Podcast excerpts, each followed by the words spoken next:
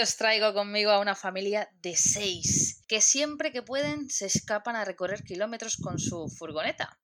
Ellos son Elena, Marwan, las Mellis, Rim y Naela, que acaban de cumplir su primer añito de vida, y sus perretes Thor y Nami. ¡Wow! Esto sí que es toda una aventura, a bordo de una Fiat Ducato Adria L3, para los que tengáis curiosidad de dónde se meten toda la familia al completo. Elena, bienvenida. Imagino que Marwan se ha quedado vigilando a los torbellinos. Intentaré no robarte mucho tiempo. ¿Qué tal? ¿Cómo estamos? Yo bien, aquí encima del puente.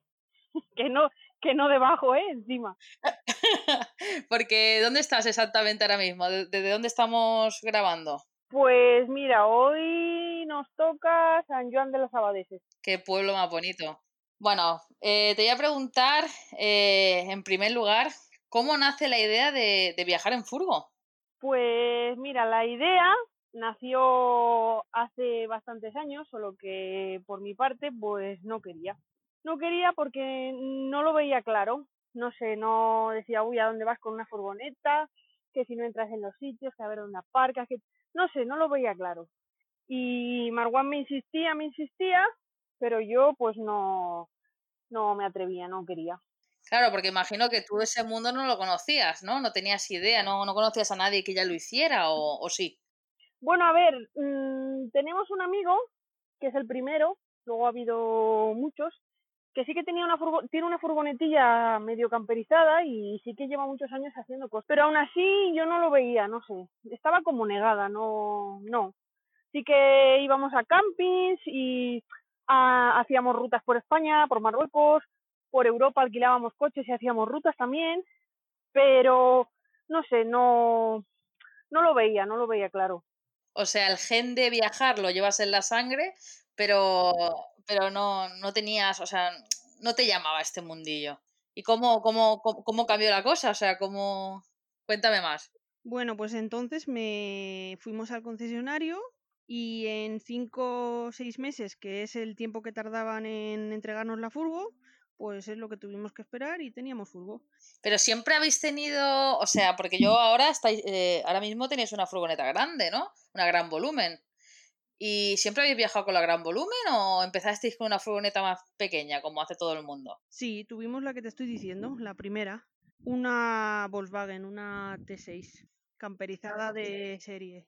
Ah, vale, vale. O sea, esta es la primera furgoneta. Vale, ya está camperizada de serie y todo. ¿Y cuánto tiempo la tuvisteis? Pues mira, pasó que a nosotros ya nos parecía bien ese tamaño y era lo que queríamos, porque lo típico que dicen que la utilizas para ir al trabajo y la teníamos enfrente de casa. Y dijimos, bueno, si ampliamos familia, pues bueno, pues ya miraremos y ya haremos. Lo que no contábamos era ampliar familia doblemente, más los dos perros que ya teníamos. Sí, sí, es que habéis, habéis pasado, bueno, de ser cuatro a ser seis ahora. Pues en el puente de diciembre, como vimos que hacía buen tiempo, las mellis tenían tres meses, dijimos, pues vamos a ir a dar una vuelta a ver cómo lo llevamos. Entonces salimos y nada, fuimos haciendo, mueve silla para un lado, mueve silla para otro, abre cama, cierra cama, techo, tal cual, perros para un lado, perros para el otro, vale, así todo el puente.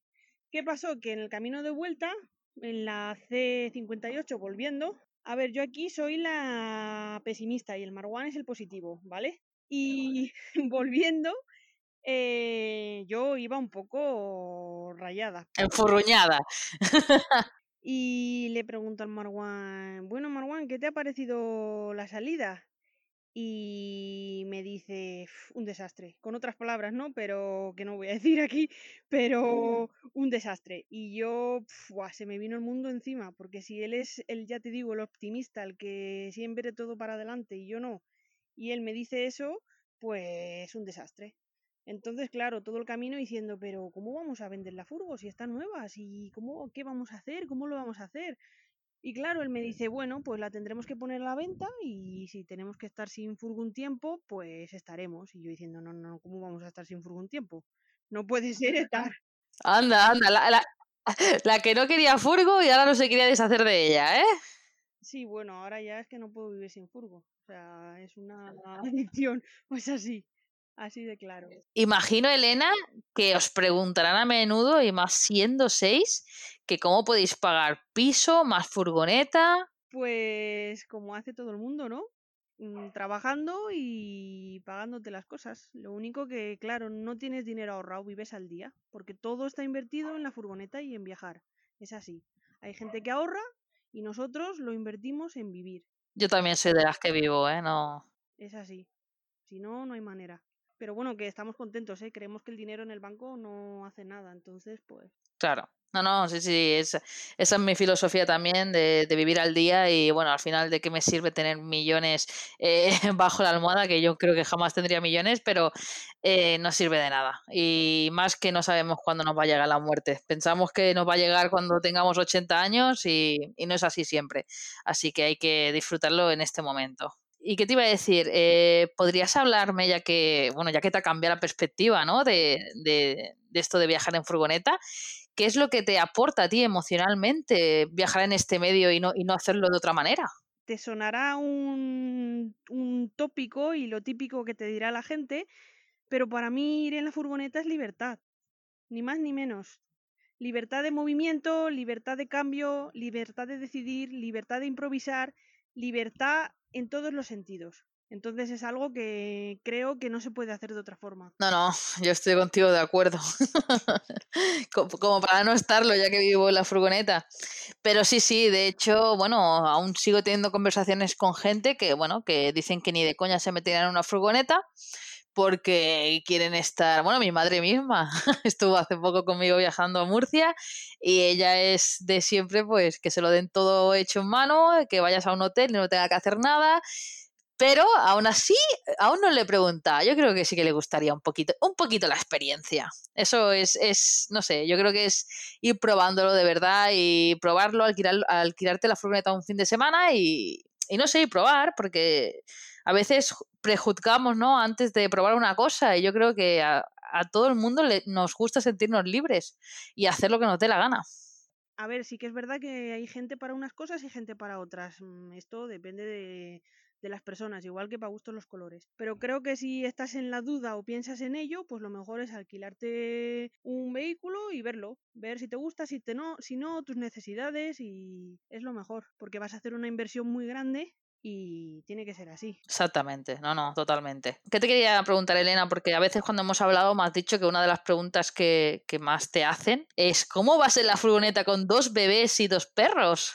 Eh, ¿Cómo se han adaptado ellos? ¿Cómo se han adaptado las, me las mellis y cómo se han adaptado los animales a la furgo? Pues a ver, eh, los perros mmm, son todoterreno desde que, desde que nacieron, porque siempre, siempre hemos hecho de todo con ellos. Montaña, playa, viajes largos, cortos, eh, ir a tiendas, restaurantes si te dejan, o sea, cualquier cosa que se pueda hacer la hacemos con los perros, desde siempre. Entonces, sí, entonces en ese sentido ellos mmm, es como si hubieran vivido toda la vida en la furgoneta, están encantados. Y ellas, pues lo mismo, yo creo que como desde tan pequeñitas han empezado a ir en la furgo, pues lo mismo, cuando llegamos a la furgo, pues se ponen muy contentas. ya quieren subir, ¿no? sí, sí. No, a Noah le pasaba lo mismo, ¿eh? Noah era, es una perra, una perra que desde que la tenemos desde chiquitita es muy acojonada, le acojona todo, pero todo, es, es exagerado. Y me acuerdo que al principio pues se quedaba así como, no, no quiero subir, y ahora flipamos porque es la primera que abrimos la puerta y ya está arriba. No nos hemos dado ni cuenta y, y la perra ya está arriba, así que al final yo creo que son nuestros miedos y, y nada, y es dejar que ellos tengan su, su, pro, su, propia adaptación también, ¿no? O sea, necesitan su tiempo. Y claro, tú con las Mellis has viajado desde que eran muy chiquititas y no teníais problemas de espacio para cambiarlas, no sé, para llevar todas las cosas que necesitan. Bueno, sí, por eso lo resolvimos, cambiando de la furgo que teníamos antes ahora. Ahora no tenemos ningún problema. No tenéis ningún tipo de problema con estas cosas. No, y claro, es que es eso, no te vas a quedar en casa por haber ampliado la familia, porque es lo que querías, ampliar la familia, ¿no? Vino así, pues vino así, pues seguimos haciendo lo que hacíamos antes. Qué guay, qué guay, no, no. Y serán unas todoterrenos como los perretes cuando, cuando crezcan las niñas también. Seguro que sí, porque creo que ya lo son, ¿eh? son unos torbellinos, ¿no? Sí, sí, madre mía, son un poco burricas, la verdad, pero bueno. La verdad que, tenéis unas fotos envidiables en vuestra cuenta de Instagram. Os gusta muchísimo pasar tiempo en la naturaleza y escapar del, del bullicio, imagino. Hace nada habéis recorrido cerca de 3.000 kilómetros por toda Francia. ¿Teníais algún temor en especial antes de iniciar el viaje, ya que pasaríais bastante tiempo fuera de casa? Pues la verdad es que no, es una pregunta que también a veces te hacen, uy, ¿no te da miedo irte por ahí con dos bebés? ¿Y cómo puede ser? Y pues no, porque es que te vas en tu casa. Eh, igual que tienes tu casa fija, pues tienes tu casa con ruedas, entonces temor ninguno. ¿Y lleváis algún, ya, bueno, em, Francia al final es Europa, ¿no? Pero ¿lleváis algún tipo de seguro, seguro especial o algo?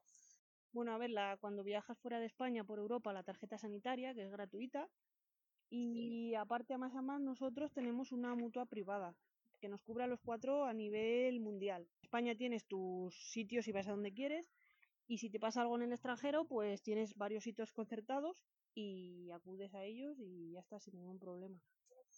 Ah, perfecto, o sea, en eso estáis cubiertos. Pues al final vais con la casa a cuestas y con una seguridad total, vamos, porque no os falta de nada, podéis llevar todo lo que necesitan las niñas y los perretes y si pasase algo que el mayor, uno de los mayores tem- temores es ese, eh, si nos ponemos malos cuando viajamos, pues ya lo tenéis cubierto, así que fenomenal. ¿Y los perros? Porque los perros imagino que también necesitan llevar algún tipo de documentación, ¿no? Cuando cruzáis, bueno, en Europa a lo mejor no tanta. Bueno, en Europa necesitan el pasaporte y ya está. Y fuera, si sales fuera de Europa, como la rabia no está erradicada, pues tienes que hacer una serología que se hace una vez en la vida del perro y si sale negativa, que va a salir negativa porque el perro no ha tenido la rabia, lo único que tienes que hacer cada año es ponerle la vacuna de la rabia. Le pones la vacuna de la rabia y con ese papel que te han dado, pues entonces puedes entrar y salir de Europa sin tener el perro a lo mejor 40 o 50 días haciendo una cuarentena. Sí, es verdad. Sí, uno de mis miedos es ese, que algún día nos hagan hacer una cuarentena en alguna frontera. Pero bueno, llevando, como tú dices, eh, todas las cosas en regla y sobre todo, pues la documentación que cada frontera te pide, yo creo que no tiene por qué haber ningún tipo de problema. Ya hay muchos viajeros que, que, que viajan con perros y han estado por casi todo el mundo. Pero lo de la serología me, me ha parecido muy interesante porque la verdad es que no lo sabía y tampoco sabía que, que se hacía una vez en la vida. Bueno, nosotros antes de salir de Europa tampoco lo sabíamos, lo sabíamos. Lo que pasa que yo estuve llamando a control de fronteras españolas, que me costó bastante conseguir información, y es lo que me explicaron, que si tú al perro lo vacunas cada año de la rabia y tiene ese análisis en el que da negativo, es imposible que la rabia se contagie, porque el perro está vacunado y ya antes no tenía la rabia, ¿sabes? Claro, claro. Elena, porque vosotros, eh, bueno, Marwan eh, nació en Marruecos, ¿no? Imagino, o nació aquí, pero es de origen marroquí, ¿no?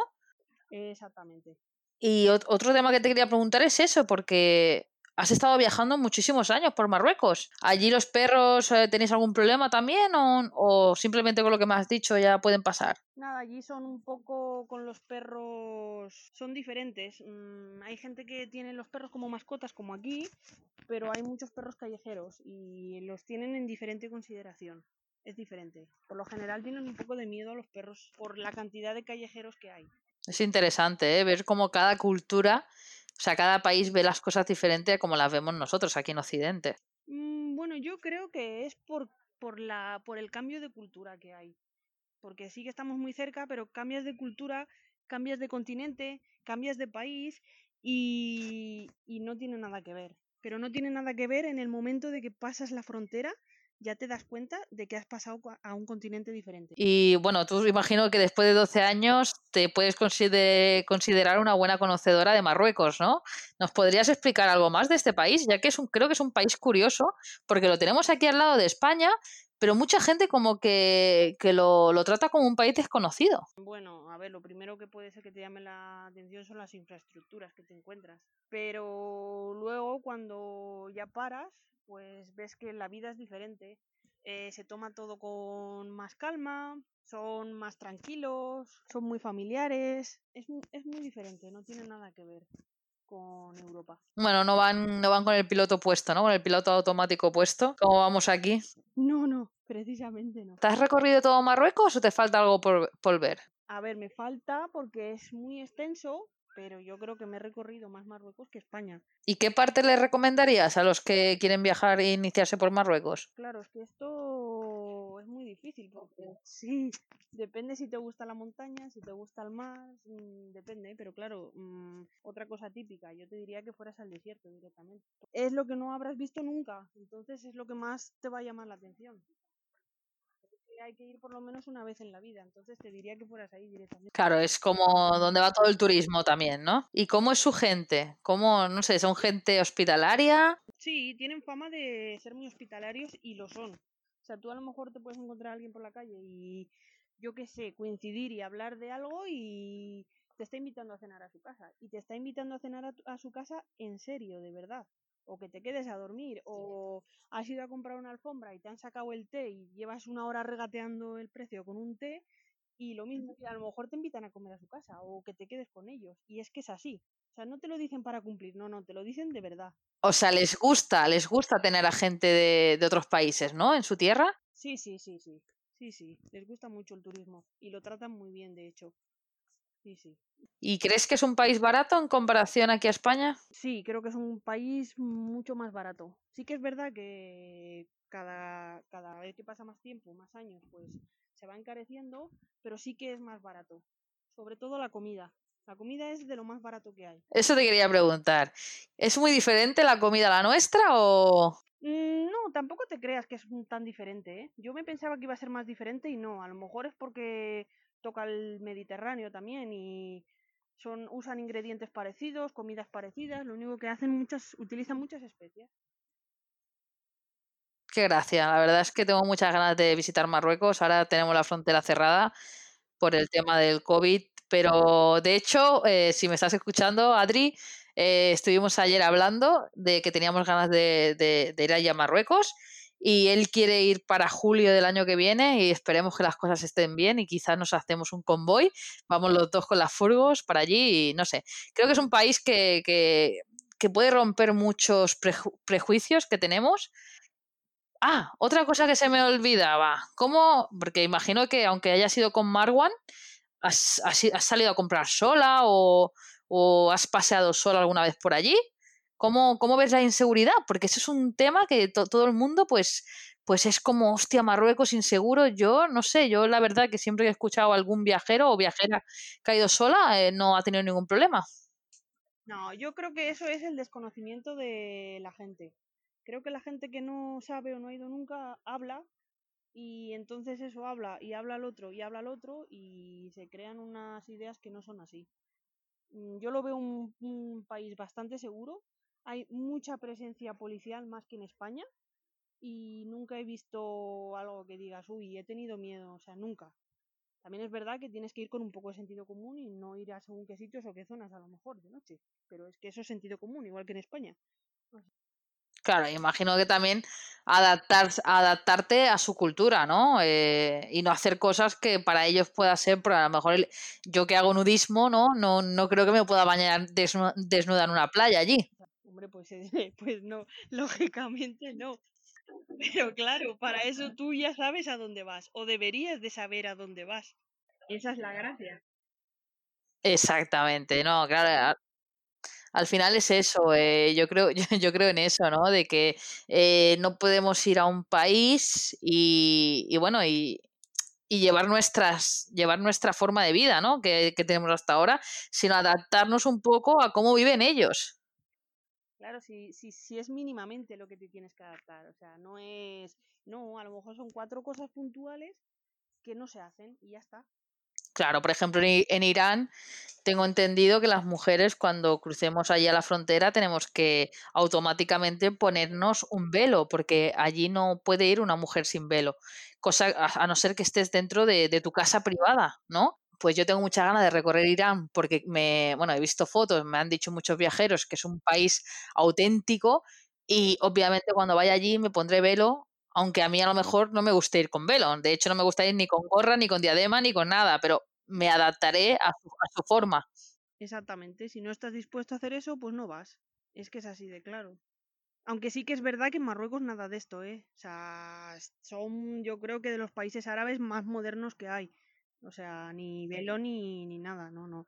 Qué guay, qué guay, qué ganas de ir. La verdad te estoy escuchando y tengo, tengo ganas de cruzar la frontera. ¿Y me puedes contar alguna anécdota divertida que hayas vivido por allí? Uf, pues te puedo contar algunas que telita marinera. Mira, te empiezo por la divertida que así nos reímos un poco. Estábamos volviendo de un viaje que hicimos hace un par de años a Eslovenia y Croacia y volvíamos por Italia y Italia tiene muy mala fama de robos de furgos y todo esto y por experiencias de amigos y tal. Entonces cuando vamos a una ciudad medianamente grande, pues Marwan mm, deja la furgo o quiere dejar la furgo en un sitio eh, cerrado y a poder ser vigilado. O sea, no se queda en la calle la furgo. Entonces creo que estábamos en Verona, creo, que después nada, dejamos la furgo, como era además la pequeña, que entraba en todos los sitios, dejamos la furgo en un parking grande que había con varias plantas y vigilado y nos fuimos. Nos fuimos a ver la ciudad, todos contentos, tan tranquilos y volvimos. ¿Qué pasó? Que cuando volvimos a por la furgo, no estaba. No estaba y la plaza, o sea, estaba vacía, o sea, era esa plaza y estaba vacía. Y lo teníamos todo en la furgo, todo. Y claro, era el viaje de vuelta, o sea, es que teníamos que, necesitábamos la furgo. Vale, pues nada, desesperados que la furgo, que nos la han robado, que nos la han robado, madre mía, madre mía, que además está el hueco vacío de la furgo, vale.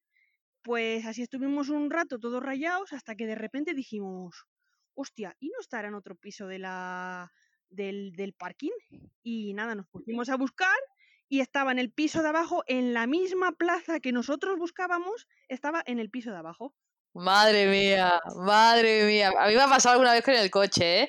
De, de ir a buscarlo, sobre todo en los parkings del Ikea, que te vuelves loca, y de ir a buscarlo y que no te, te llevas un susto, porque claro, lo primero que piensas, automáticamente te entra el, el terror de, de, que te lo han robado, ¿no? No, no, no piensas en que a ver si va a ser otro parking, ¿no?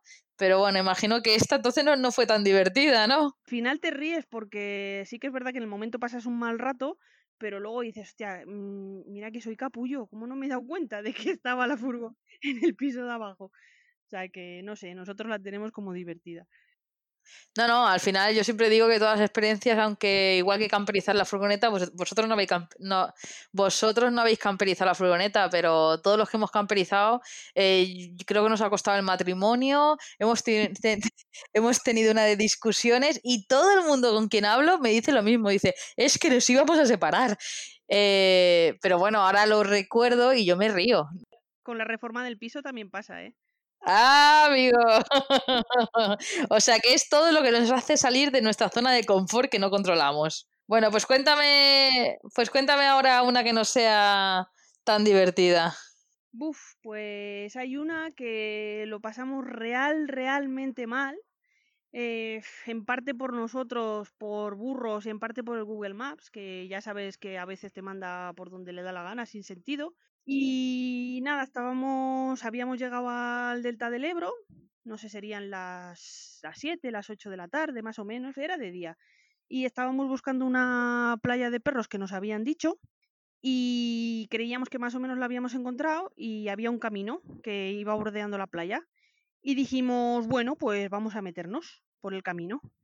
A los tres metros de meternos por el camino dijimos, uy, no, no, no, no, por aquí hay mucha arena, vamos a dar la vuelta porque no, no lo vemos claro. Vale, pues salir a dar la vuelta, una rueda se quedó un poco metida en la arena y no pudimos girar más.